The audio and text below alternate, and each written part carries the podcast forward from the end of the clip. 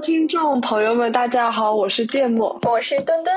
时差矿工是一档关于留学生的播客，我们会邀请世界各地的留学生来与我们聊天，并且分享自己的生活。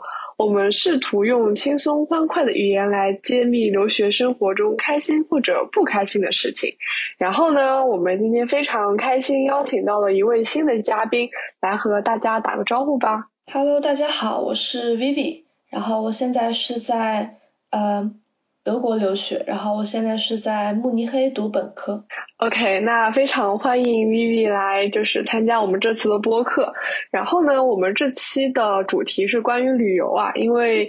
呃，就是我相信大部分留学生现在其实已经进入了一个暑假的状态，但是刚刚跟 Vivi 聊了一下，就德国的他现在还在期末考试，还是蛮辛苦的。但是呢，对，这也不影响我们聊一聊就是旅游这个话题。然后，那我们就那我就先问一下 Vivi 吧，就是你喜欢旅游吗？然后有比较特殊的一些个人旅游习惯吗？呃，我放假的话，我我是喜欢旅游的，但是每次一想到旅游，就会想到要做很多攻略呀，或者是要很挤很累，然后我就觉得挺挺抗拒这个事儿的。但是本身旅游是一件很开心的事儿。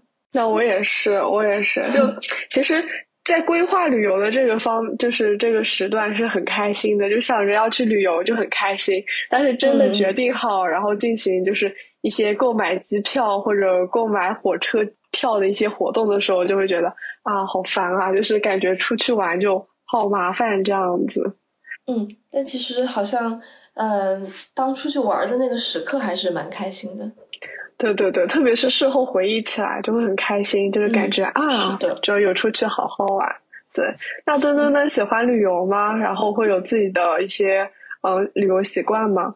嗯，我还蛮喜欢旅游的，而且我大部分的旅游，呃，包括有的时候出国游，都是我自己计划，然后就是背包就走，然后自己去做全部的攻略，这样，然后很少抱团儿，然后也会有和朋友一块儿去玩，但是大多数都是自己说走就走。哇，那你是属于那种特别独立，就是就是能自己一个人出去玩，然后背包说走就走。我我感觉我不太行，我能做到说走就走，但是没有办法做到就是一个人就是就这么出行的感觉，我会觉得很一个人会很孤独。对，我觉得一个人主要是很多事情安排起来还挺麻烦的。如果是吃饭去吃饭的话，感觉好像一个人可能不太好点菜什么的。对啊，对啊，然后包括做攻略啊、住宿啊，都是。对，我可以问一下墩墩，就是说你一个人旅游的话，就是比较享受哪些点呢？就是觉得一个人旅游还挺不错的。嗯，我觉得就是包括微微刚才说的感觉，就是吃饭会麻烦。其实我感觉就是可能我习惯了一个人旅游，所以。呃，就是我感觉任何事情对我来说都 OK，但是你在旅行的过程中，尤其是你想拍照的时候，可能会有一点点不方便。但是那个时候是一个呃绝好的机会，对你和当地的人或者说正同是游客的人，然后进行一个社交的过程。然后除此之外的话，我觉得住宿啊、旅住那个什么吃饭啊，包括尤其学生时候，你如果。呃，他们都说，就是和你朋友去，就是交情未深的朋友和他一块儿去旅游，是检验你们友情的试金石。但是你一个人的话，你可能就不会因为这些住宿问题，或者说等其他的金钱问题产生一系列纠纷。所以我觉得，就是个人有 solo 的时候还蛮爽的。OK OK，那我还是可以理解的。那那说到这个，就还挺想问问 Vivi 的。那像你的话是？会比较喜欢自由行呢，还是跟团，或者就是喜欢一个人，还是比较喜欢跟朋友一起出去玩这个样子？呃，我平常一般都是自由行，没有跟团，感觉比较呃时间上感管理起来比较，因为我不是特别喜欢那种时间很紧的那种去赶景点那种。我也是，我也是。对我一般我的旅游计划都很松散。就经常可能早上起来不是很，嗯，没有起很早，然后 再吃点儿，然后看看去逛逛景点，然后之后再看看我们有可能有的时候就临时决定说我们下午去什么什么地方之类的。嗯，一样一样，我也是，我一天可能就只逛一个两个景点吧，然后逛逛就累了。对对对，对。哎，那看来我们都是比较属于那种佛系旅行，不是那种很很赶景点的。对我有朋友可喜欢，就是。把所有的景点安排，就是所有的时间安排的，就是明明白白，然后一个景点一个景点赶过去，这样子。对我有朋友也这样，然后我感觉我之前也和这种朋友出去旅游过，非常的跟军训一样，每天都 每天早上走，每天每天走几万步，跟军训一样。哎，我也是真的，就是早上我还在睡觉的时候，他们就已经爬起来化妆了。是的，我说你们吃完早早饭再叫我，然后我就躺，就是躺在那边等他们都结束了，我再起床。哎，那还确实还挺累的。哦，那说到这个的话，就问问米米就是你出去玩，刚刚听你这么说，会跟金九就是会跟朋友玩嘛？就是所以如果你出去旅行的话，就是。呃，就选有什么选择朋友一起出去玩的标准吗？或者说谁都 OK 呢？这样？嗯，我感觉其实我还挺嗯向往一个人出去玩的，但是现在还没有一个人出去玩过。嗯，我一般都是我我每次旅游都挺被动的，都是我朋友来邀请我说要不要去哪个哪个地方，咱们咱们去玩一下。就我好像都是被动 选择，没有主动选择过朋友。但一般都是呃关系比较好的朋友才会来叫我出去玩儿。我觉得出去玩儿还挺考验，嗯，就是几个人之间的感情的，因为生活习惯呀、出行啊、什么住宿啊、吃饭呀、什么包括旅游的节奏啊什么的，都都得很匹配才能够玩在一起。我觉得。对啊，对啊，对啊，我也是。就是如果跟。就是有可能生活习惯不太匹配，或者第一次出去玩就也不是特别熟，就只是平常玩一玩、吃吃饭的朋友出去，就有时候会碰到很尴尬的事情，就会玩的很不愉快，就也也会发生这样子的事情。对，所以这么看，其实墩墩一个人出去玩其实也蛮好的，至少不会碰到这样子的问题。对，那我们接下来就聊聊就是旅行本身吧，那就先。问一下 Vivi，就是就是你在自己，因为我刚刚听你在德国读本科嘛，所以说你在本科就是读到现在的一些就是阶段里面，有没有去就是德国别的地方玩过，或者是欧洲别的地方？嗯，那个因为德国是欧洲这边嘛，然后去是有那个申根签，所以呃，我们去周围的国家其实是不用办签证的，还蛮方便的，所以。呃，我们同学经常会，比如说在，呃，可能这周学习任务不是那么重，就抽一个周末什么去周边国家玩一玩这样。然后我之前是一九年的，呃，圣诞假有去过，跟朋友去过意大利，然后意大利还还蛮不错的，嗯，然后有去过德国的，德国的一些城市，比如说。嗯，杜塞尔多夫啊，或者是慕尼黑附近的纽伦堡，然后还有一些我朋友去呃朋友在那边读书的地方，像柏林啊、法兰克福之类的。哇，真好啊！就，哎，像我在英国读书，就是如果想去欧洲的话，还得再办那个申根签。就如果在德国，对啊，在欧陆读书的话，就完全没有这种。这种烦恼真好，那就是刚刚听到你说玩了很多地方嘛，包括意大利啊，然后德国一些城市，有没有自己最喜欢的旅游的地方？然后有没有发生一些就是给你印象比较深刻的一些事情？嗯，我感觉我当时去意大利的时候，其实去了去了好几个城市，然后嗯，像威尼斯什么之类的，还有罗马，但是其实给我的印象。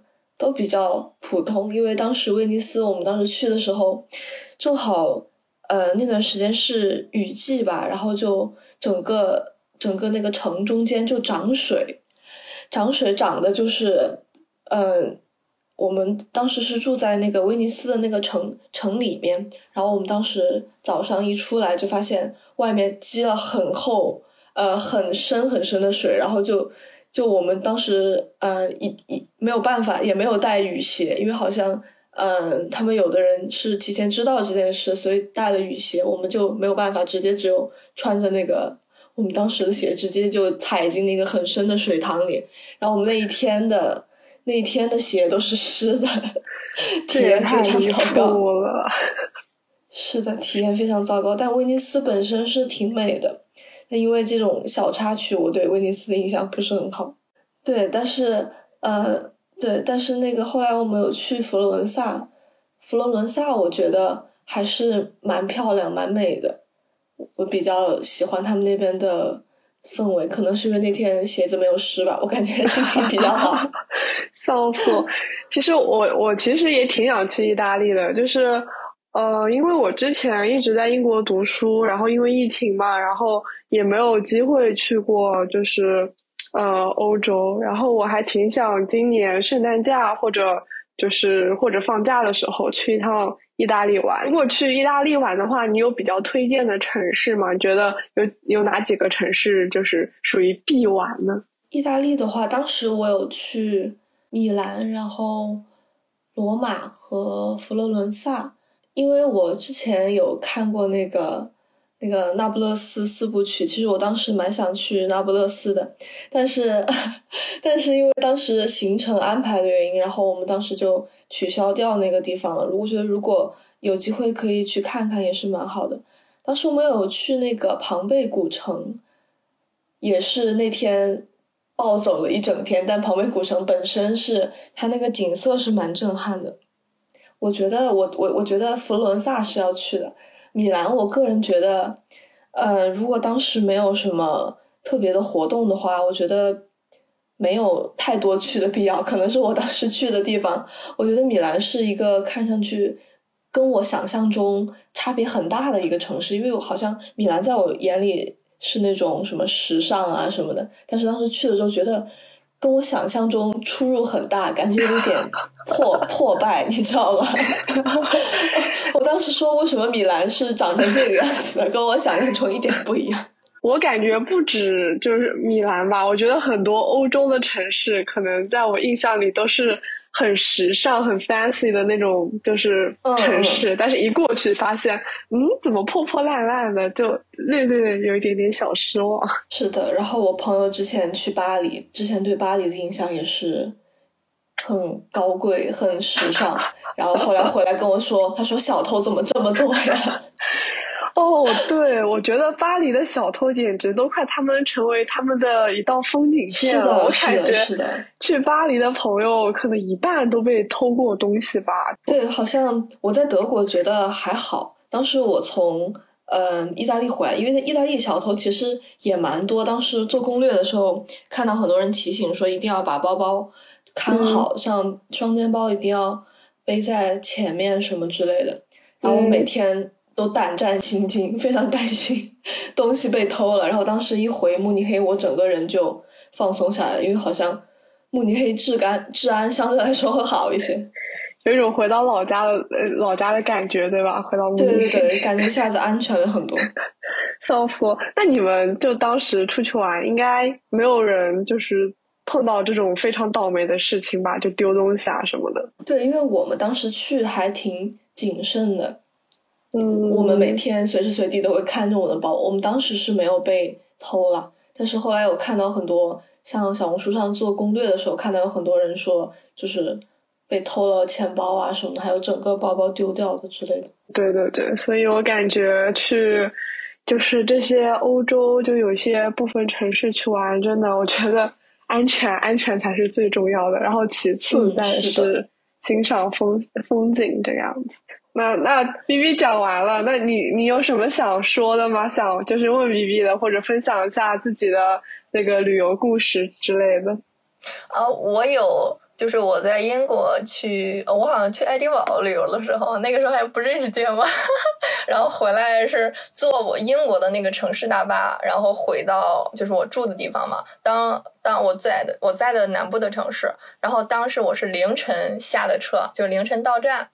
呃，就为了图便宜嘛，那个车票，因为因为当时疫情比较严重，我爸妈也不希望我到处窜，然后马上快回国了，然后结果十二点，然后一下车，我发现我的行李箱，就是你上大巴车那个行李箱一般都放侧边，然后我发现，当我下车的时候，呃，然后当时我是有点困，因为晚上了嘛。然后最后车上只剩下我一个人，但是我知道就是已经到站了，但是因为困，所以我就磨蹭了一会儿。然后，然后我最后一个下的车，当时就其他旅客本来就是最后一站，其他旅客都没有了。然后我下来了之后，发现我随身携带的二十寸的行李箱没有了，就是。他我上车的时候放在侧边，司机会帮你放，然后你下车的时候司机再给你。然后我发现没有了，然后我就问司机，我说我的行李箱呢？然后司那司机说，就是我已经把所有的行李箱都搬出来，因为他搬出来之后，旅客一边下来，他就自己拿着自己的行李箱就走嘛。他说就是我就是车上已经没有了，然后他就走了，就留我一个人在风中石化啊，那怎么办呀？就是就是刚开始我以我我我以为丢了，然后我第一就是我当时有点着急，本来就是半夜十二点了，周围也没有什么人，那个车站也比较偏，然后我就打电话报警，然后报警的时候我都有点哭腔了，就是我都快要哭了，因为里边有我蛮贵重的东西，然后结果那个警察就是我在跟描跟警跟英国警察描述这个东西的这个情形的时候，然后我说到就是这个司机他就直接就走，他就已经走了。然后我听到警察在那边笑，你知道吗？我就更崩溃了。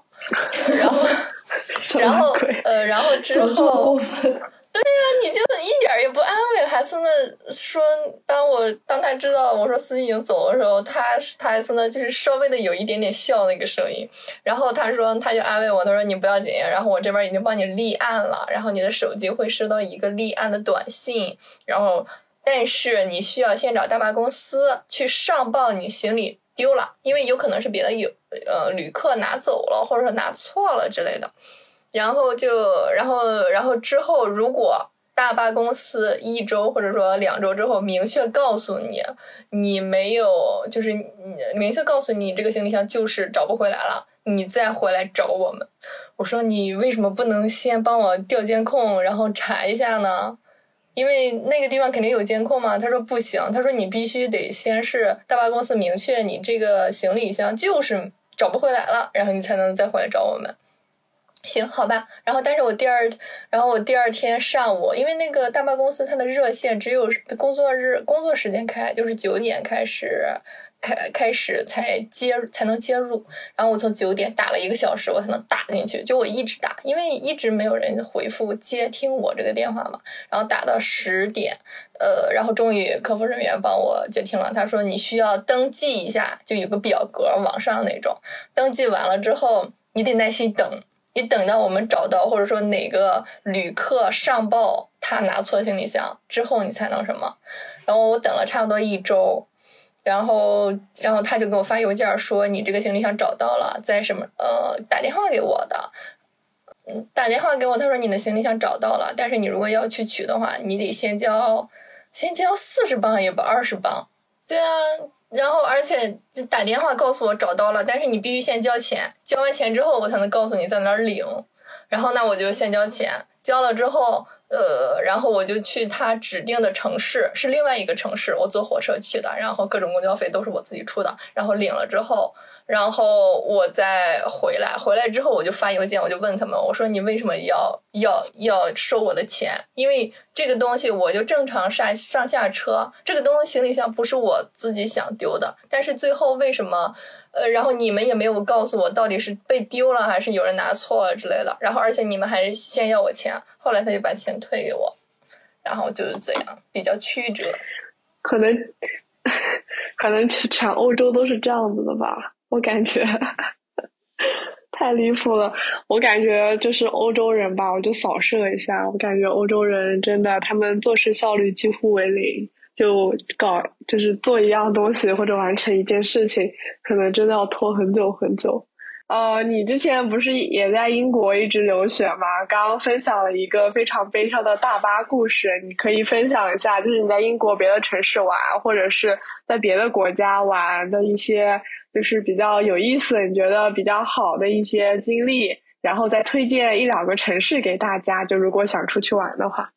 你要说有意思，就是那种比较温馨或者正向的经历，我没有。我有一我有一堆不正向的经历，就是我在英国疫情疫情最严重的时候，我去 Coach Surfing，就是沙发客，你知道吗？就住到别人家，然后我我我去了那叫什么怀特岛，就是一个岛上，我住到了一个船上，船上 什么船？是那种对，而且。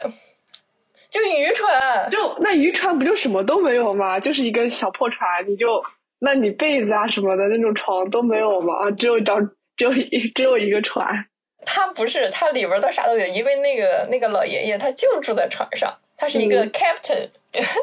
然后他就一直住在船上，然后我是我是看小红书看到有人在一八一九年，就是疫情前的时候去那个船上住，然后还说那个老爷爷非常的好，什么什么之类的，就很热情友善。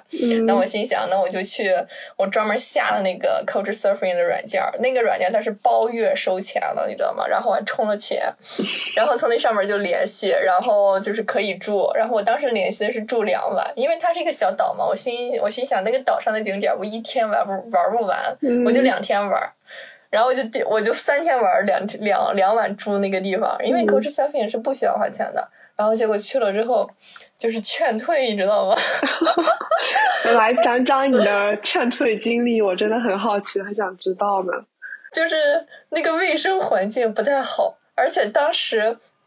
那个除了那个船长在，还有还有另外一个沙发客，是一个中年女性，然后是离婚又怎样之类的。然后我会感觉他们两个有一点点的不愉快，但是我是外国人，我又我我又我又有的时候不太懂他那个情景交际，你知道吗？然后而且他整个的那个卫生环境就真的是令人发指。就是各种杯子也不干净什么之类的，然后所以说我就住了一晚，然后我就借口说我第二天我有那个考试，然后我就让你走了。嗯，我靠，好恐怖啊！就是那你就是在那边勉勉强强度过了一个晚上，然后。白天也没有好好玩吧，这样子。嗯，白天没有好好玩，白天还是那个有第二天的时候是那个一起的那个沙发客，她一个中年妇女嘛，然后五十岁左右，她儿子都和我一样大，然后我们两个随便逛了逛，而且还吃了炸鱼薯条。我推荐怀特岛的炸鱼薯条。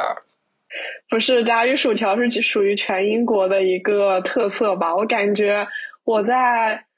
英国的最北部和英国的最南部吃到的炸鱼薯条都是一个味道的。哇，我都没有听起过你这个 coach serving 这段经历耶。那你还有别的 coach serving 的经历跟我们分享一下不？去别的地方的？嗯，我之前没有这个就一次。然后我之前去剑桥的时候，我想去 coach serving 来着，但是那个呃，那个那个。当时因为什么原因就取消了？反正在英国的 Coach Surfing 就这一个。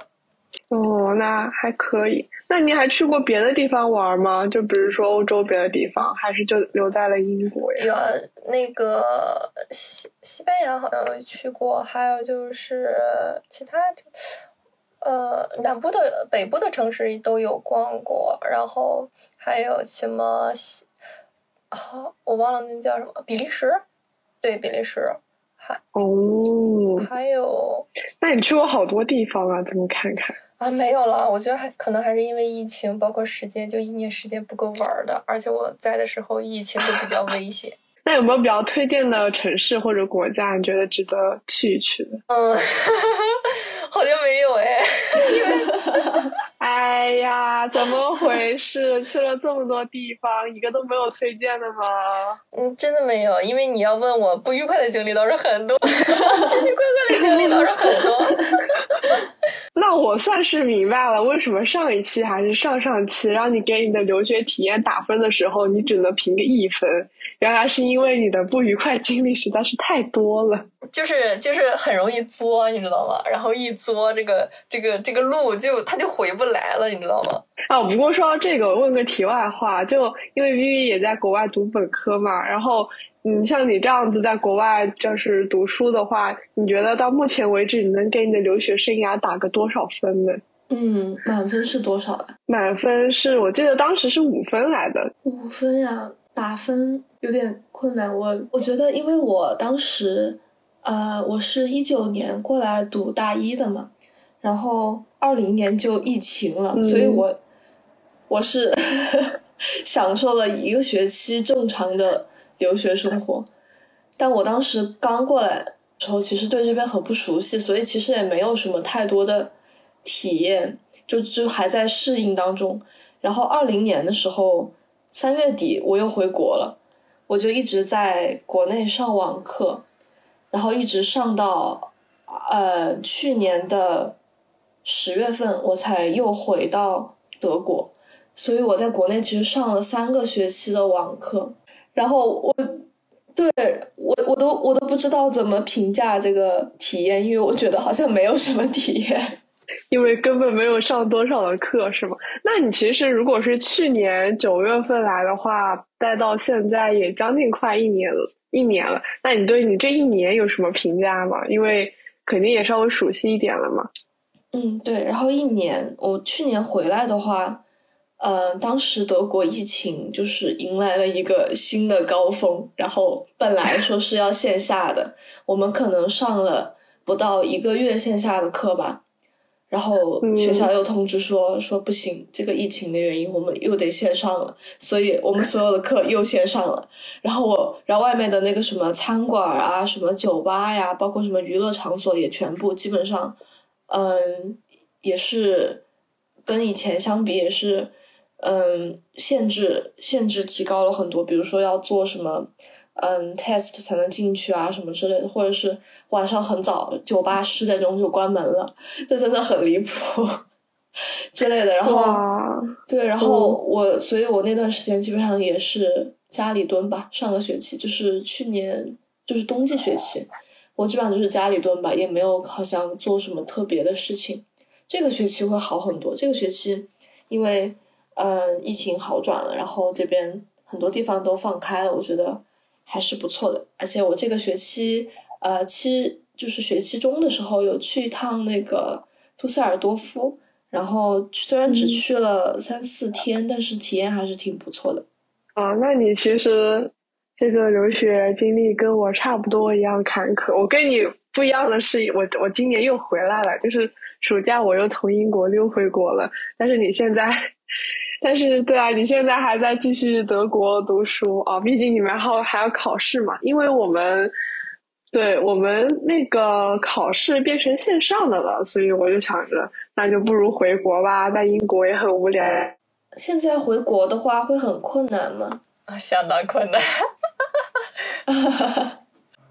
那你就是暑假回国的时候，你的票，我好像看到很多很多朋友，就是他们想回国，但是。买票非常困难，呃，就是买票的话非常的困难，而且基本上就是要花好几倍的价格去买到一张正常的票价，因为票都在中介的手中，然后有的时候，而且你如果买的票很有可能被熔断或者之类的，所以说就还蛮难的。对，就是你回一趟国，最起码比之前要花费很多的钱，而且你回来隔离也是自费嘛。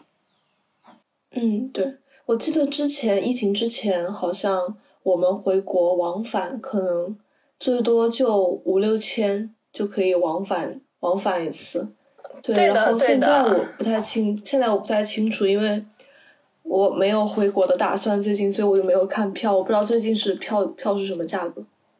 嗯，我我会建议说，如果有回国打算的话，就是早买，因为我是差不多提前半年买的票。然后我当时就很佛系的心理，就如果熔断我就不回去了。然后那个提前半年买的，然后我差不多是一万块钱人民币就拿下了。然后但是我同航班的人，他们都是就是从票代或者说其他的中介手里买到的，就是比我这个可能三四万甚至五六万都有。哦，对我好像我有听到，就是之前我回成都的时候听到，也是留学的朋友说，他当时回来。机票花了七万，我都震撼了，太贵了！我天，好像也是太贵了。对，但我当时可能我运气特别好，我当时在，嗯，在一个比较微妙的时微妙的时间点买到了票，一个比较好的时间段。就是我当时是去年，呃，去呃不是去年，二零年二零年三月底的时候买的票，当时竟然回国的，就是从从德国到，嗯，到成都是从法兰克福转香港，然后再转成都，就是有点曲折，但是票价是真的很便宜，当时才三千多，三千多四千左右。哦，那真的很便宜。但是我最近的朋友都在转香港这个线儿，从香港隔离再进关。嗯嗯对，然后我看好多都走这个线儿，而且那个现在回来隔离只需要隔离七天，不需要隔离十四天。啊，对，当时我回去隔离是酒店隔离了十四天，然后回家又居家隔离了两周还是一周来着？哎，反正就是回国之路漫漫，静默这次回来也是历经了九九八十一难。OK，那就问一下 Vivi，就是因为其实欧洲它有很多小语种嘛，像你们出去玩的时候会有碰到过语言问题吗？还是只要说英语就可以了呢？嗯，在德国境内肯定是没有什么问题，就说德语嘛。然后，嗯，之前去意大利的时候，问题还是存在的，因为我们不会，我们都不会意大利语，因为我们都是在德国留学的朋友嘛。然后，我们的就是想着靠英语应该也行，后来发现交流还是真的挺困难，因为他们意大利人英语并不是那么的好。跟他们交流 真的有点困难。有一次，我们当时也是赶大巴，然后莫名其妙那个大巴就在那个站台就没有出现，然后我们到处问别人，然后我们问旁边的路人，用英语交流，发现完全无法交流，就是他们，就他们他们根本听不懂我们在说啥，可能得找一些年轻人，年轻人可能会英语的概率会比较高一些。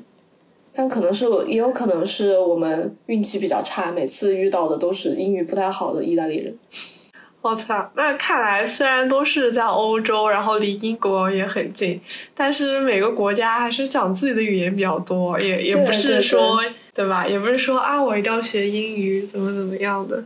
对，但其实如果大家来德国玩的话，嗯，其他城市我不是很清楚，至少慕尼黑和柏林的话，你们只要会英语，一定可以，一定可以畅通无阻。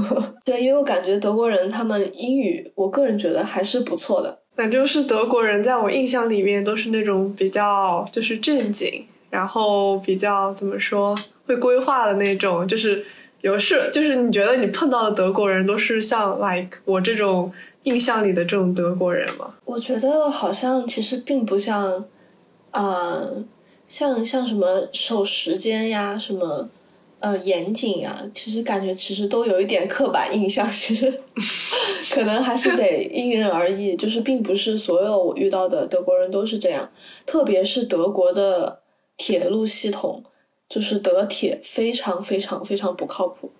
我觉得应该是在德国的所有留学生都有都有这个同感，就是他们真的非常的不守时，会经常晚点，会会因为一些很奇怪的原因，就莫名其妙的就延误了。前段时间我朋友嗯就突然跟我说说他们坐地铁，说突然延误了，就可能几十分钟吧，就一般地铁都是几分钟、十分钟来一趟。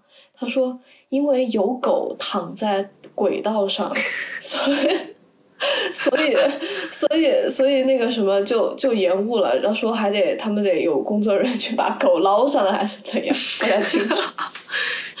然后还会有一些嗯，对，还会有一些非常不靠谱的，比如说什么轨道铁轨，就是前段时间德国还发生了，嗯，就是一个叫 S 棒，就是我们的一个城市轨道，然后当时就是撞在一起了，还是怎么样？就是两个轨道不知道为什么，我不太懂，我没有具体了解这个事情，但是反正就是撞在一起，还发生了就是挺严重的事故，还有人就是因此去世啊什么的，还挺还挺严重的那个事故。然后还有什么？我朋友之前有说过，就是什么晚点啊，什么都是很经常的事情。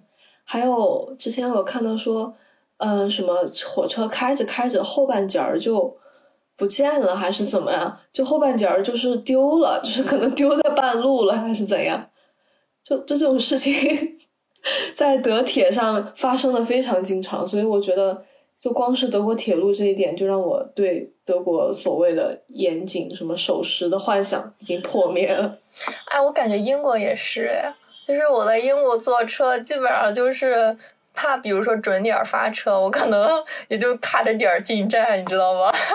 然后导致我回来之后，回来赶国内的高铁，我也是前提前五分钟或者十分钟进站，就整个就很赶，你知道吗？因为国内它是提前三分钟就停止检票，而且你还要去相应的站台。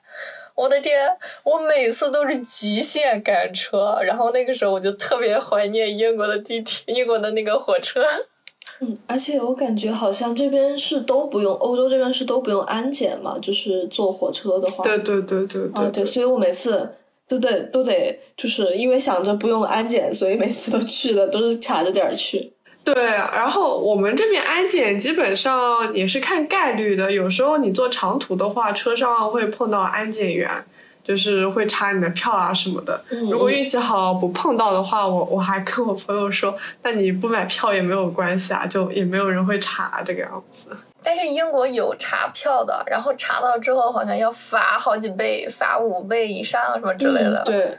感觉他们对于这个查票就还蛮严谨的，哎，但是我之前坐火车，坐英国的火车也有就是延误的情况，但是就是你如果买那买那个什么南方铁路公司，我忘了那个名叫什么，就是你如果坐他家的火车延误了的话，然后就是有时长限制，比如说两个小时到三十分钟之间，你可以申请补偿、申请赔偿，有就是差不多五到十磅的赔偿，然后如果。就是延误两个小时以上，你就可以申请什么多少磅的赔偿，就是它有它会有相应的一个赔偿政策。这个我有申请过哎，对，这个我有申请过，就是我有碰到过火车延误，因为像刚刚玉玉说的，就是德国火车很不靠谱，其实英国也很不靠谱啦，经常也会因为说，啊，就比如说。呃，树在中间倒啦，然后就延误啊，取消或者天就最近不是欧洲气温很高吗？然后又因为天气太热啦，然后就各种取消。反正我就一直觉得欧洲的火车就非常不靠谱。然后像进站，像墩墩说的那样，基本上都卡点进站。你要是早到十分钟，你就是根本不会有，甚至 有时候我碰到说。呃，买了七点半的，就是比如说买了七点三十分的火车票，然后他七点二十五还没有进站，是七点二十八火车才进的站，就非常非常的卡点。就如果在国内赶高铁，就想都不敢想的事情。对，你们刚讲到那个延误的赔偿的那个政策，对，好像德铁也有这种政策，就是比如说，就是这一段取消了，好像我之前朋友我看他有讲过说，嗯，他会报销。就是你打车的钱，你可以打 Uber，然后 可能会给你报销。然后当时他好像是在，嗯，就莫名其妙中间一站，然后后面就取消了那个车，他就从从那个地方打车到市中心还是怎样。然后好像是可以报销的，好像是。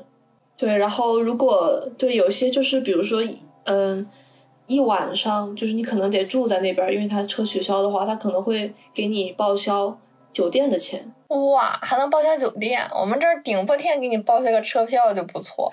哎，但是，对，但是我之前那个什么的时候，就比如说我的目的地是这个站，但是他会告诉我，你那个站我们不经过，你要么从上一站下，你要么从下一站下，但是你那个车票是 OK 的，就是你跟那个什么人，就是工作人员说一下，他就会让你坐上。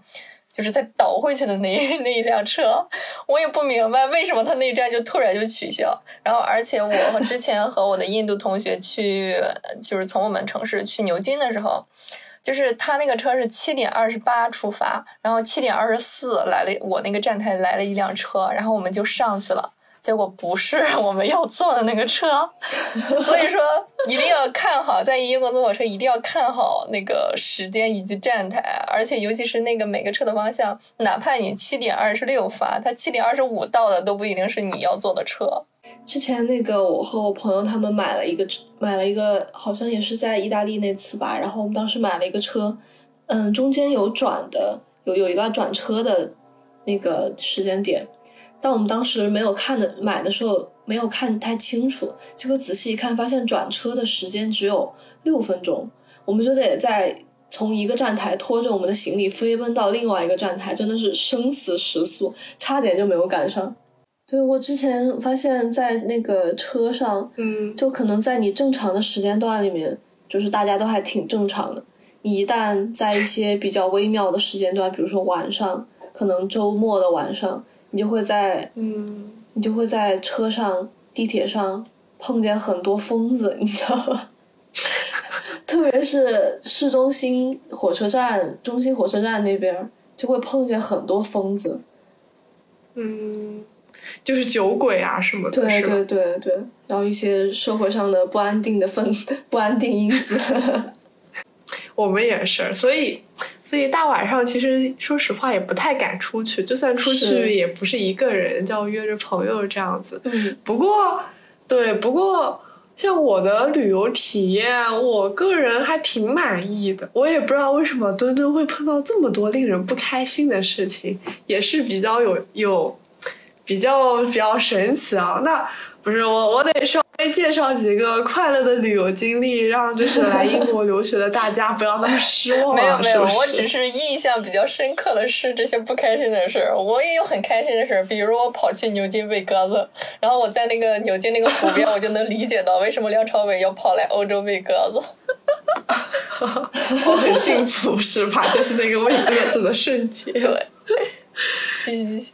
那你就多分享分享类似于喂鸽子的事件嘛，对吧？那万一听我们就是节目的观众就直接被你劝退了，都不来英国读书了，真的是。好的好的，我的国，来你快分享一下，让大家都来英国英国学习玩儿。啊，那 那不至于，就浅浅的介绍吧，就是就介绍一个我印象最深的地方吧，就是我就是如果 Vivi 以后来呃英国的话，除了爱丁堡，爱丁堡就相信大家都有所耳闻嘛，当然都很漂亮啦。除了爱丁堡以外，我个人还比较推荐的城市就是。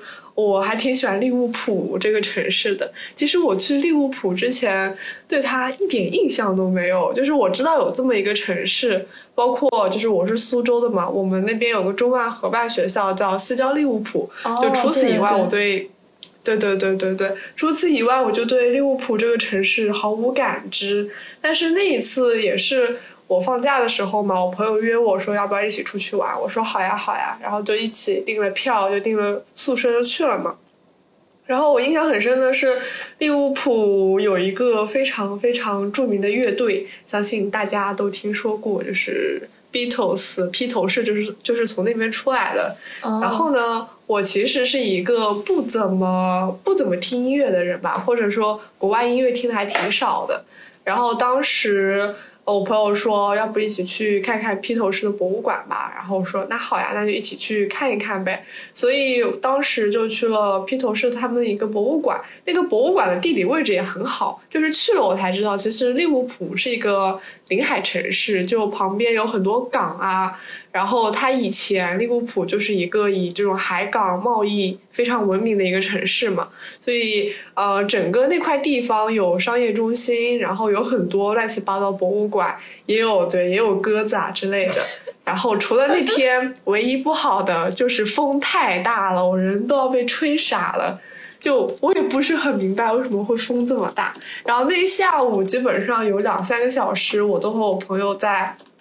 披头士的那个博物馆，就是里面会有很多就是介绍性的文字啊，还有一些互动性的小装置，还有他们会设置不一样的就是一些空间，一些不一样的风格，就是会带你从披头士他们怎么成立，然后发了哪些歌，经历了些什么，然后最后是一个怎么样子的一个结局，就是一整个经历都会给你顺下来。我当时在里面待了将近两三个小时，就几乎大半个下午都在里面了。就呃，我一个从来就是对这个披头士毫无感知的人，到最后就是啊、就就对这个乐队很有好感，然后我的音乐歌单里都出现了很多披头士的歌，所以我觉得当时。嗨就是，我觉得那个博物馆真的做的还蛮好的，而且我有一个就非常想跟大大家说的，就是我感觉国外在博物馆还有就是，呃一些展览上面就做的特别好。我觉得就是体验感比我在国内好很多。就首先一个就是他们的博物馆的一个导览机器是有非常多的国家的语言的，就不只是英文，还有我看了看，当时我翻了翻，可能有七八种吧。然后。就是中文也在里面嘛，而且那个中文就不是很简单的这种机翻，就机器的声音，感觉是真的请了一个人，然后在讲这些东西。所以说，如果去博物馆，就完全不用担心说，呃，有什么害怕说听不懂啊什么的，因为那些呃租呃有的机器是要需要租的，有的基本上都是免费给的，你去跟他们要一个，他就会给你，然后你就可以听着那个导览，然后就一边走。就挺好的，包括我当时去利物浦旁边，他们还有很多免费的小型的美术展览，然后你直接上去，然后就可以免费看，然后旁边还有很多就是介绍性的文字啊之类的，所以我当时对。利物浦印象非常好，就是因为当时那个夕阳的落日很美，然后去看了博物馆展览，然后包括这些呃体验都非常好。说到这里，我就不得不吐槽一下，就是我前两天，因为我现在人在上海，然后前两天周末，嗯，去了一个展览，就是去了一个展览，然后我当时还不便宜哦，当时好像还是两百块钱一个人，结果进去了呢。可以说，呃，不能说是非常失望吧，也可以说是非常失望。就是里面 装置吧，可能就是一些展览的东西。那个那个展览的主题是元宇宙嘛，所以其实是呃，理论上一些比较科技科幻的一些展品。然后我觉得比较有意思的展品可能也就两三个吧，剩下的我都觉得有一些，嗯，就噱头的东西会比较大于内容。然后有一个方面，我觉得以后真的就我觉得在所有做展览或者做博物馆的，就是需要借鉴的，就是一定要在旁边放一些介绍性的文字，或者就是作者对于这个作品想表达一些什么，就一定要写。然后我就是觉得每个博物馆或者展览一定要放一点介绍性的文字，就至少让我们知道这个作者在表达什么嘛。然后我当时去的那个展览，除了一堆堆可能我觉得有一些就过于花里胡哨的展品，然后可能我觉得有。有一两个、两三个，我觉得还有点意思的东西吧，我就觉得嗯，没什么好逛的，我可能逛个半个小时，最多半个小时就出来了。然后我当时觉得这东西花我两百块钱，这也太坑人了吧，所以我就感觉自己被狠狠的骗到了。所以就是怎么说呢？以后大家要是在国内看这种展览的话，一定要睁大眼睛，挑选好就是好频率比较高的展览再去。我觉得国内有很多。一些个名不副实的展览，就是打着一个某个什么什么东西、某个艺术家或者是怎么某个主题的 title，然后去办一个，感觉就是纯为捞钱的一个展览。进去之后真觉得，嗯，进去之后真的觉得就就这。对啊，我当时就是就这，我当时还跟我朋友一块去的，我朋友。我朋友在那边讽刺我，因为他就是因为我当时让让他跟我一块儿去的时候，他说这不会是智商税吧？我当时信誓旦旦的说没有问题的，我看好这个展。然后那个还是个新展，然后结果去了之后，我朋友在那边疯狂讽刺我说：“你看我们是小丑吧？”然后我环视了一圈，然后发现人还不少，我就说：“那小丑也不止我们两个人，有好多小丑呢。”对，有些展览我感觉可能仅仅只能用来拍照打卡什么之类的，没有什么实际的可以去看的价值。对，说实话，真的，所以嗯，大家去展览之前就一定要就是睁大眼睛。哎，但是我感觉大家那个展览的宣传渠道都是小红书，你冲小红书，比如说那个热门去看，你很有可能会败兴而归，就不要信小红书。因为小红书他们可能为了流量，就会就会语言比较夸张，只展现好的一方面，或者说只展现那种美女拍的那种美照，然后就会把你忽悠进去。哎，我之前去英国，忘了哪个城市啊？曼彻斯特，曼彻斯特不是有两个球队嘛？然后其中那个球队，一个是曼联，一个是不好意思，我忘了另一个。然后他们就是可以你进去去参观那个。就是运动场，包括他们也有纪念馆，就是 C 罗所在那个球队，然后也会有我去那个里边那个展览，也有看到 C 罗那个球衣，包括他那个休息室，就是那个运动员的休息室，那都是正在用的，只不过就是没有比赛的时候会开放给大众去，然后那个票价我就会感觉就非常的值。慕尼黑，慕尼黑也有这个，因为慕尼黑不是那个有个很有名的球队是拜仁嘛，拜仁慕尼黑，然后这边。有一个球场是应该他们 看足球的人都知道是那个安联球场，然后那个球场也是可以进去参观的。我之前有去看过一次比赛，然后感觉体验还是蛮不错的。那个球场非常的非常的壮观。我还没去看过球赛呢，我真的是我在英国，我竟然连场球赛我都没有看。哎，我想问一下薇薇，现在德国还是说室内呃室内要戴口罩对吗？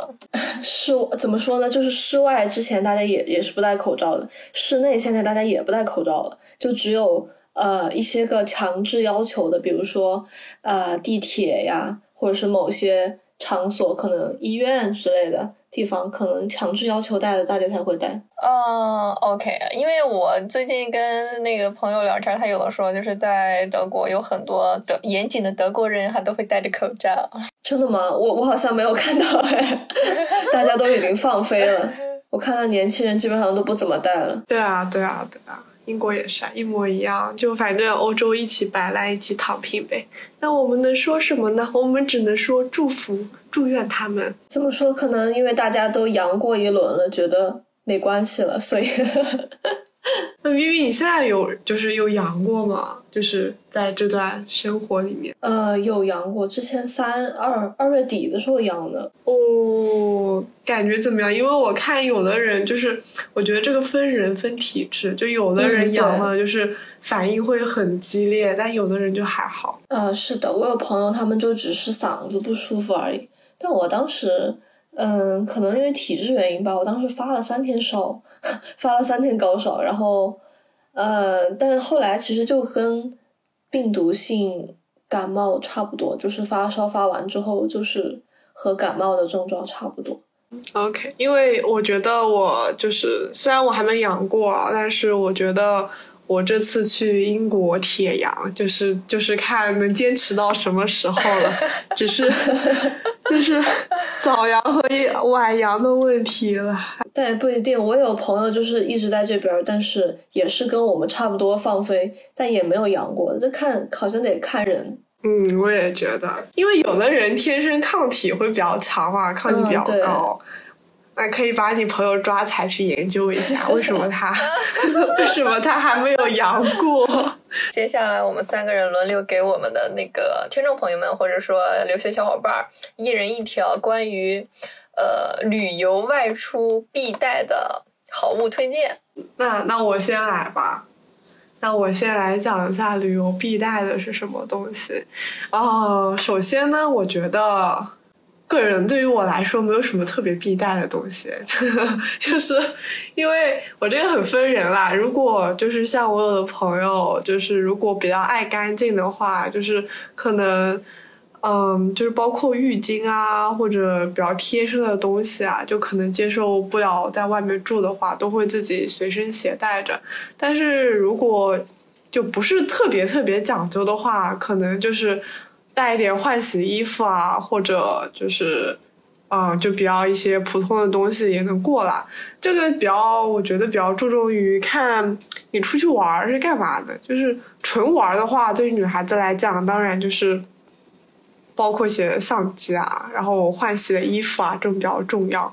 但是如果你只是单纯只是为了看看风景啊什么的，我觉得轻装上阵，然后。不要带太贵重的东西，就是因为我觉得在欧洲这个地方被偷的概率，你不说很高吧，但也不小。所以说，我觉得就是少带一点东西，安全最重要。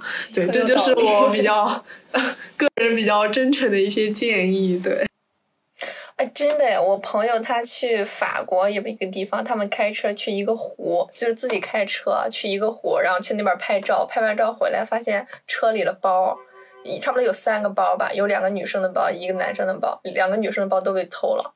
然后他们语言不通，就不得不去跟警察去 battle，然后报案什么之类，就是天天就那一那一那一那一两天，就也没有证件，也没有钱包，各种什么语言也不通，就是像做梦一样。他就又回来英国，就真的此生不想再去法国。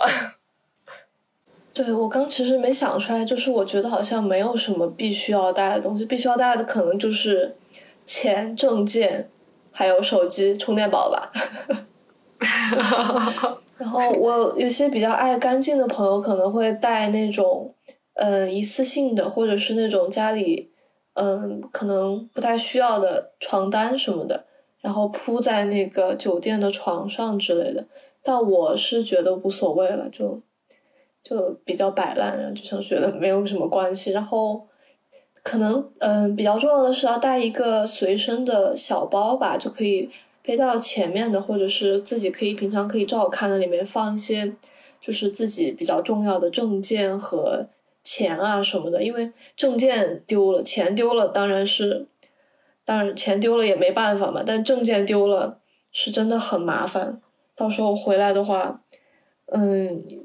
还得补办啥，特别麻烦，而且在旅途中间也需要很多证，有很多需要证件的地方，所以可能得准备一个小包，把证件什么的放好吧。我觉得。嗯，说到这个证件的话，就是就是英国留学的小伙伴一定要记着带 BRP。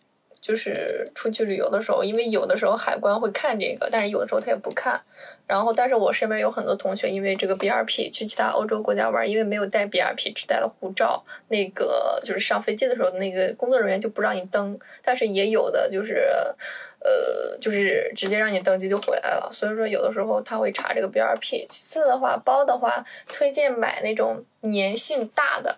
就是我不知道怎么说，就是一打开有那种撕拉的声音，就很大那种包，就是也是一个欧洲的一个品牌，就然后他们小红书说那个是防偷盗包，因为你一打开会有那种特别大的声音，所以说基本上也不会被偷。OK OK，哎，结果发现这期录下来，我们都在说啊，防不要不要小心被偷啊，旅游就是不要防小心被偷啊，都没有分享什么特别美好的东西，就是啊，小心小心，一定要注意安全之类的。啊，就是还有关于证件，就是，呃，虽然我们不是有申根签嘛，但是大家一定得把自己所有的证明身份的证件都带上，因为我看到好像，呃，小红书上有，呃，有朋友好像出就是也是出国玩，好像忘记带护照了还是怎样，只带了居留卡，就是在德国的居留卡，但是出国玩是一定要带护照的，千万不要忘记了。然后后来他好像就被就被送回去了，因为没有没有护照的原因。然后我之前还在豆瓣上说说没有一个钱包活着走出巴塞罗那，说西班牙也很厉害。然后哎，但是但是也分人儿，就是我同学他去西班牙玩，他也没有被偷，男生嘛，他一个人去了。然后就是他他离嗯走了那么多国欧洲国家，他也没有被偷。所以说就是 安全系数还是有的，只不过说就是大家互相提醒一下，然后安全最重要嘛，避免这种情况。嗯。对对对，那肯定，那肯定是。行，好的，那我们就祝所有的大家，包括薇薇，一定要注意安全，不要阳。然后还有祝所有就是即将开始旅游的在外的留学生们，然后有一个非常好的旅游的假期，更好的解压。然后我们再次谢谢薇薇来参与到本期播客。然后我是墩墩，我是芥末。然后我们下期再见，拜拜。拜拜拜拜拜拜。